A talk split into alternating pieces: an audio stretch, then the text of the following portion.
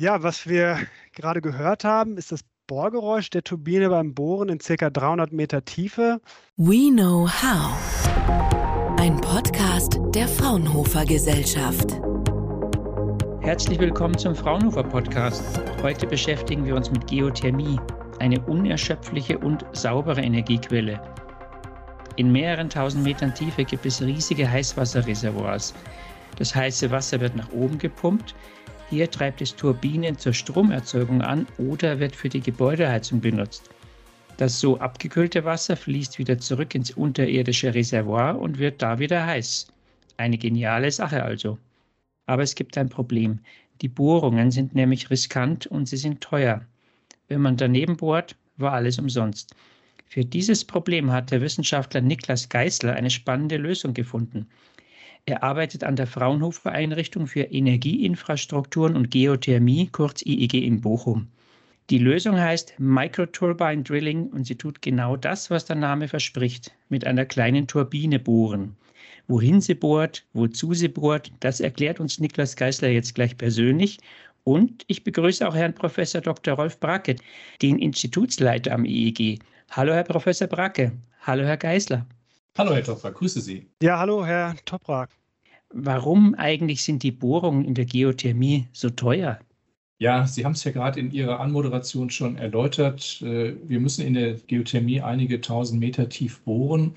Und wenn Sie sich vorstellen, dass äh, eine Bohrung äh, mit einem Bohrgestänge durchgeführt wird, was aus einzelnen Segmenten besteht, die etwa sechs bis neun Meter lang sind, so muss man äh, je tiefer man kommt, Bohrstange an Bohrstange schrauben, bis man dann unten ist und muss, wenn die Werkzeuge getauscht werden müssen, auch jedes einzelne Gestänge wieder nach oben ziehen. Und diese sogenannten Trip Times führen dazu, dass der Prozess, an dem nicht gebohrt werden kann, äh, umso länger wird, je tiefer man äh, mit seiner Bohrung reicht. Und woher weiß man, wo man bohren muss? Wie findet man die richtigen Bohrstellen? Ja, da helfen uns die Geophysiker mit Methoden der bildgebenden Verfahren wird der Untergrund durchschallt und man findet dann mit den geologischen Modellen, die daraus entwickelt werden, die Zielhorizonte, die sogenannten Reservoire oder Sweet Spots. Und äh, wenn man die zunächst erstmal identifiziert hat, weiß man, wo man hinbohren muss. Und jetzt muss man sich nur an der Oberfläche die entsprechenden Bohrplätze suchen, also wo man seine Bohranlage aufbauen kann. Und von dort aus geht es dann los. Die Zielreservoire, das sind die Heißwasserreservoire, richtig? Ja, das sind Gesteine, die ähm, aufgrund ihrer Zusammensetzung äh, besonders reich an Thermalwässern sind, also wo das Wasser sich sehr gut und schnell im Untergrund bewegen kann. Und wenn man diese Gesteine identifiziert hat und anbohrt, äh, können sie dann zu Brunnen ausgebaut werden, diese Bohrungen. Aus den Brunnen kann dann das Wasser gefördert werden. Äh, Herr Geisler, jetzt zum Microturbine Drilling. Worum geht es da? Was ist der Zweck? Wie funktioniert das? hole noch mal ein bisschen weiter aus. Ähm, und zwar ist es ja, wie wir gerade schon kurz angesprochen haben, für eine wirtschaftliche Nutzung von Geothermie wichtig, dass wir bestimmte Eigenschaften im Reservoir vorfinden. Ähm, und eine ganz wesentliche dabei ist die Durchlässigkeit des Gesteins um die Bohrung herum im Förderhorizont. Und das kann man vielleicht ganz gut an einem Beispiel erklären. Ähm, eine Nutzform der Geothermie ist der Wärmeentzug aus Thermalwasser. Also unter günstigen geologischen Umständen können also warme Tiefengrundwässer mit Bohrungen angezapft werden. Und wie Sie das eben schon in der ähm, Einleitung gesagt haben, das warme Wasser wird dann über eine erste Bohrung, über eine Produktionsbohrung an die Oberfläche gefördert, äh, kann da genutzt werden und anschließend wird das abgekühlte Wasser äh, zurück in, das, ähm, in den Untergrund geführt. Wie heiß wird denn das Wasser eigentlich in 2.000, 3.000 Meter Tiefe? Also man kann grundsätzlich sagen, dass die äh, Temperatur äh, mit zunehmender Tiefe ansteigt, und zwar um circa 30 Grad pro äh, 1000 Meter. Erfahrungen jetzt zum Beispiel auch aus München zeigen, dass in 4.000 bis 5.000 Meter Tiefe äh, Temperaturen von um die 150 Grad zu erwarten sind. Und jetzt, jetzt nochmal zurück. Also die Grundvoraussetzung ist, ähm, dass genug Wasser also in diese Bohrung fließen kann. Und das ist häufig genau nicht der Fall. Und äh, genau dafür haben wir unser Microturbine äh, Drilling, kurz MTD, entwickelt. Und mit diesem neuartigen Bohrverfahren können wir kostengünstig zusätzliche Abzweigbohrungen von diesen Hauptbohrungen aus in das umliegende Gestein bohren. Und so perforieren wir den Bereich um die Bohrung und verbessern den Zulauf. Perforieren heißt das ganz viele weitere Löcher bohren?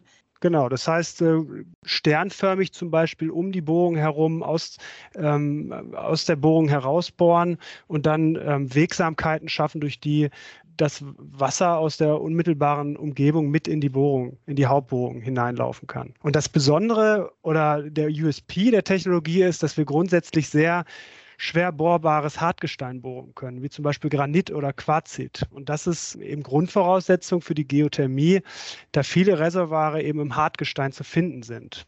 Und dazu kommt dann auch noch, dass wir nicht nur Gestein, sondern auch Stahl bohren können. Und das ist auch eine ganz wichtige Sache, weil die Hauptbohrungen üblicherweise aus Stabilitätsgründen mit einem Stahlrohr ausgekleidet sind. Und ohne nun das Werkzeug tauschen zu müssen, bohren wir also erst durch das Stahlrohr und dann weiter in das Gestein und verlieren keine Zeit. Ist das so wie so ein Presslufthammer oder rotiert der Meißel? Genau. Und zwar ähm, das Entscheidende, um, um diese Abzweigbohrungen herzustellen können, ist unsere Mikrobohrturbine, die wir entwickelt haben in den letzten zwei, drei Jahren. Und die macht im Prinzip das Herzstück der Technologie aus. Und diese wird an einem Hochdruckschlauch in diese Hauptbohrung abgelassen und über eine zuvor in der Bohrung installierte Ablenkvorrichtung aus der Achse der Hauptbohrung abgelenkt. Dann beaufschlagen wir die Turbine über, über diesen Schlauch von der Oberfläche mit Hochdruckwasser. Dadurch äh, gerät die Turbine in Rotation und treibt einen Bohrmeißel an. Ein anderer Teil dieses Hochdruckwassers tritt über Schubdüsen an der Rückseite des Turbinengehäuses aus und sorgt dann ähnlich wie bei einem Raketenantrieb für den Schub nach vorn. Und so bohrt sich diese Mikrobohrturbine dann ihren Weg in das Gestein und zieht diesen Schlauch äh, hinter sich her. Der Meißel, aus welchem Material besteht der? Bei dem Meißel handelt es sich um einen sogenannten imprägnierten Diamantmeißel. Und dieser besteht aus einer Matrix aus Wolframkarbid, in die Diamantsplitter eingesintert werden. Ähm, der Bohrmeißel hat also keine definierte Schneide und ist damit wenig aggressiv. Das bedeutet, wir brauchen nur wenig Drehmoment, um den Meißel im Eingriff mit dem Gestein zum Rotieren zu bringen. Der verkantet nicht so schnell. Und das ist äh, ganz wichtig für uns, da unser Antrieb, sprich die Bohrturbine, ein extremer Schnellläufer ist und die Leistung aus hohen Drehzahlen bei wenig Drehmoment generiert. 3000 Meter, Sie bohren da ja richtig tief runter. Wie macht man einen 3000 Meter langen Schlauch? Also wie man den macht, also wie man den herstellt, kann ich nicht genau beantworten, aber äh, worauf Sie hinaus wollen, ist wahrscheinlich, dass die Turbine an einem Schlauch in die Bohrung gelassen wird und bis zu einer Tiefe von 500 bis 1000 Meter kann man das noch gut mit so einem Schlauch umsetzen. Ähm, in größeren Tiefen würde man eher ein Stahlkeul einsetzen und das ist ein dünnwandiges, aufgewickeltes Stahlrohr, das äh, im Prinzip genauso wie ein Schlauch agiert und in die Bohrung abgelassen wird. Und äh, am Ende dieses Stahlkeuls würde man dann ein Stück von vielleicht 50 Meter äh, dieses äh, sehr flexiblen Turbinenschlauchs anbringen, der dann auch mit in die Ablenk- oder Abzweigbohrung gezogen oder geschoben werden kann. Sie haben ja auch bereits schon Audioaufnahmen vom Bohrgeräusch gemacht. Da haben Sie uns ein Beispiel mitgebracht. Da hören wir mal kurz rein.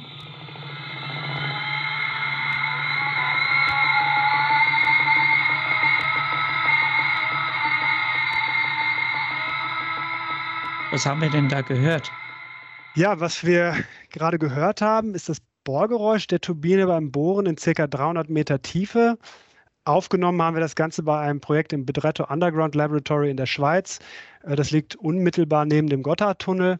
Und man muss sich vorstellen, dass wir bei diesen Bohroperationen in sehr großen Tiefen ähm, quasi blind sind. Also wir wissen erstmal nicht, was da unten passiert. Also funktioniert der Bohrprozess, dreht sich die Turbine überhaupt mit der richtigen Geschwindigkeit oder ist sie vielleicht verkantet? Auch wenn wir jetzt blind sind, müssen wir nicht unbedingt taub sein. Und deswegen nutzen wir also die Akustik, äh, die von der Turbine bzw. dem Bohrprozess ausgeht, um Informationen über den Betriebszustand des Tools zu bekommen. Und Vorteil unseres Systems ist, dass wir das Ganze von der Oberfläche aus machen können und keine aufwendige Sensorik unmittelbar in der Nähe der Turbine anbringen müssen. Denn dieses Akustiksignal, das pflanzt sich über unser Stahlrohr, mit dem wir das Ablenkwerkzeug in die Bohrung einbauen, bis an die Oberfläche fort. Und da können wir es dann über spezielle Akustiksensoren aufnehmen und mit ein paar, paar Filtern aufbereiten. Und dieses Geräusch geben wir uns dann über Kopfhörer aus und nach unzähligen Laborversuchen, bei dem dieses Geräusch der Turbine immer präsent ist, können wir also wie so ein Musiker dann, äh, der ein Instrument spielt, können wir eben unsere Turbine bedienen. Ein musikalischer Job, den Sie da auch haben. Ja, es geht schon fast in die Richtung. Allgemeine Frage, wie viel Wasser wird da eigentlich in der Geothermie gefördert in so einem durchschnittlichen Kraftwerk? Wie viel Wasser geht da zum Beispiel pro Minute nach oben? Also Geothermieprojekte in Deutschland haben Produktionsraten zwischen 50 und 150 Liter pro Sekunde. Was wir eben schon gesagt haben, die Produktionsrate ist neben der Wassertemperatur ganz äh, maßgeblich für die Wirtschaftlichkeit von so einer Anlage. Es ist also ganz entscheidend, dass ausreichend gefördert werden kann. Und wenn das dann mal nicht der Fall ist, dann kommen wir gerne vorbei und, und helfen nach. Wie hoch schätzen Sie denn generell das Potenzial der Geothermie gerade im Zusammenhang mit der Energiewende als saubere Energiequelle? Wird das in den nächsten Jahren noch wachsen? Wird das noch wichtiger werden? Also ich bin sicher, dass die Geothermie erst am Anfang ihrer Entwicklung steht. Äh, denn Energiewende ist äh, aktuell auch ein Stück weit gleichbedeutend mit Wärmewende. 56 Prozent der Endenergie, die wir in Deutschland benötigen, geht nur für Wärmezwecke drauf. Und äh, wenn wir diese 56 Prozent durch erneuerbare Energien ersetzen wollen, dann wird die Geothermie hier eine große Rolle spielen. Wir erarbeiten gerade in Fraunhofer eine, eine Roadmap äh, zum Ausbau der tiefen Geothermie in Deutschland. Wir gehen davon aus, dass wir etwa 300 Terawattstunden äh, Wärmeenergie durch Geothermie ersetzen könnten. Das ist etwa ein Viertel der benötigten Wärmemenge, die wir in unserem Energiesystem haben. Gibt es auch andere Nutzungsmöglichkeiten außer Gebäudeheizung, außer Stromerzeugung, in dem Turbinen angetrieben werden? Es gibt im Wesentlichen vier große Nutzungsmöglichkeiten, die eine der größten ist sicherlich die Umstellung der Fernwärmesysteme, so wie wir das im Augenblick bei den Stadtwerken München sehen, die die Fernwärme von München zu großen Teilen auf Geothermie umstellen. Und so wird das bei allen Fernwärmenetzen in den deutschen Großstädten oder auch in den Mittelstädten in Zukunft kommen. Dort, wo der, die Geologie geeignet ist, wird man geothermische Energie in die Fernwärmesysteme einspeisen. Die zweite große Nutzung die, ist die Wohnungswirtschaft. Also die großen Konzerne, die Wohnungsbaugesellschaften, die mit Nahwärmenetzen ihre Quartiere versorgen werden. Und äh, eine weitere Nutzung ist die Umstellung der industriellen Prozesswärme. Das heißt, viele Unternehmen benötigen äh, für ihre Prozesse Temperaturen unter 200 Grad. Und diese 200 Grad kann man gut mit Geothermie in Kombination mit Hochtemperaturwärmepumpen darstellen. Weil Sie gerade München, also Region Süddeutschland, angesprochen haben, gibt es Regionen in Deutschland, die besonders vielversprechend sind für Geothermie, Wärmekraftwerke? Ja, alle äh, Regionen in Deutschland, die hydrothermale Lagerstätten unter den Füßen haben. Dazu zählt äh, die bayerische Molasse, dazu zählt aber auch der Oberrheingraben, dazu zählt der gesamte westdeutsche Raum, also Nordrhein-Westfalen, äh, Bereiche von Niedersachsen, auch der Hamburger Raum, Hannoveraner Raum und Berliner Raum zählt dazu. Äh, also wir haben schon sehr große Bereiche in Deutschland, die diese geologischen Voraussetzungen haben. Und interessanterweise sind das auch die Bereiche, in denen der Wärmebedarf am höchsten ist. Also glücklicherweise äh, matcht im Augenblick der Bedarf mit dem geothermischen Angebot. Das sind also gute Aussichten für das Microturbine Drilling vom EEG. Da können Sie sich ja freuen. Ich bin sicher, dass mit dem Vorstoßen in die dritte Dimension der Bohrtechnik äh, die Geothermie und insbesondere auch das Microturbine-Drilling auch eine gewisse Zukunft haben werden. Man liest ja gelegentlich ja auch von Gefahren. Also man, als Laie stellt man sich das ja so vor, dir wird heißes Wasser nach oben gepumpt, gleichzeitig geht kaltes Wasser wieder nach unten. Dadurch verändern sich ja vielleicht durch die, äh, die Gesteine durch Hitze und Kälte, dehnen sich aus, ziehen sich zusammen. Gibt es da auch Gefahren? Man hat ja auch schon von kleineren Erdbeben gehört. Also durch die Zirkulation von heißem Wasser und Reinjektion von kaltem Wasser sind zunächst erstmal keine Gefahren zu erwarten, die auf diese Temperaturunterschiede zurückzuführen sind. Es gibt einzelne Bereiche in Deutschland, die natürliche Erdbebenzonen sind. Dazu zählt insbesondere der Oberrheingraben. Und hier muss man aufpassen, dass man das Wasser, was man in den Untergrund zurückführt, nicht mit zu hohen Drücken zurückführt, weil durch diese hohen Drücke dann die natürlich vorhandenen Spannungen gelöst werden könnten und damit auch Mikroseismizitäten getriggert werden könnten. Hierzu hat man aber innerhalb der letzten 20 Jahre die entsprechenden Modelle und Ansätze entwickelt, damit die Betriebsführung von solchen Kraftwerken auch sicher ist. Wir sehen das an, äh, den, an der Reihe von äh, geothermischen Kraftwerken im Oberrheingraben wie in Landau oder in Insheim zum Beispiel. Herr Geisler, was ist denn Ihr nächstes Projekt, Ihr nächster Schritt? Ja, wir haben irgendwie sehr viele Projekte ähm, am Laufen. Also einerseits werden wir immer mehr mit der Industrie zusammenarbeiten, Industrieprojekte anstoßen, weil wir merken, dass es einen großen Bedarf an dieser Technologie gibt. Ähm, andererseits müssen wir aber auch die Technologie noch grundsätzlich weiterentwickeln. Und wenn wir in Tiefen von mehreren tausend Metern vorstoßen wollen, muss noch einiges an Entwicklungsarbeit geleistet werden.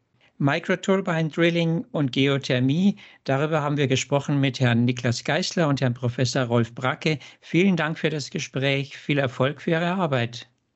Ganz herzlichen Dank, Herr Toprak. Vielen Dank nochmal für die, für die Einladung und ähm, es freut mich wirklich sehr, dass wir, dass wir diese Technologie hier vorstellen durften.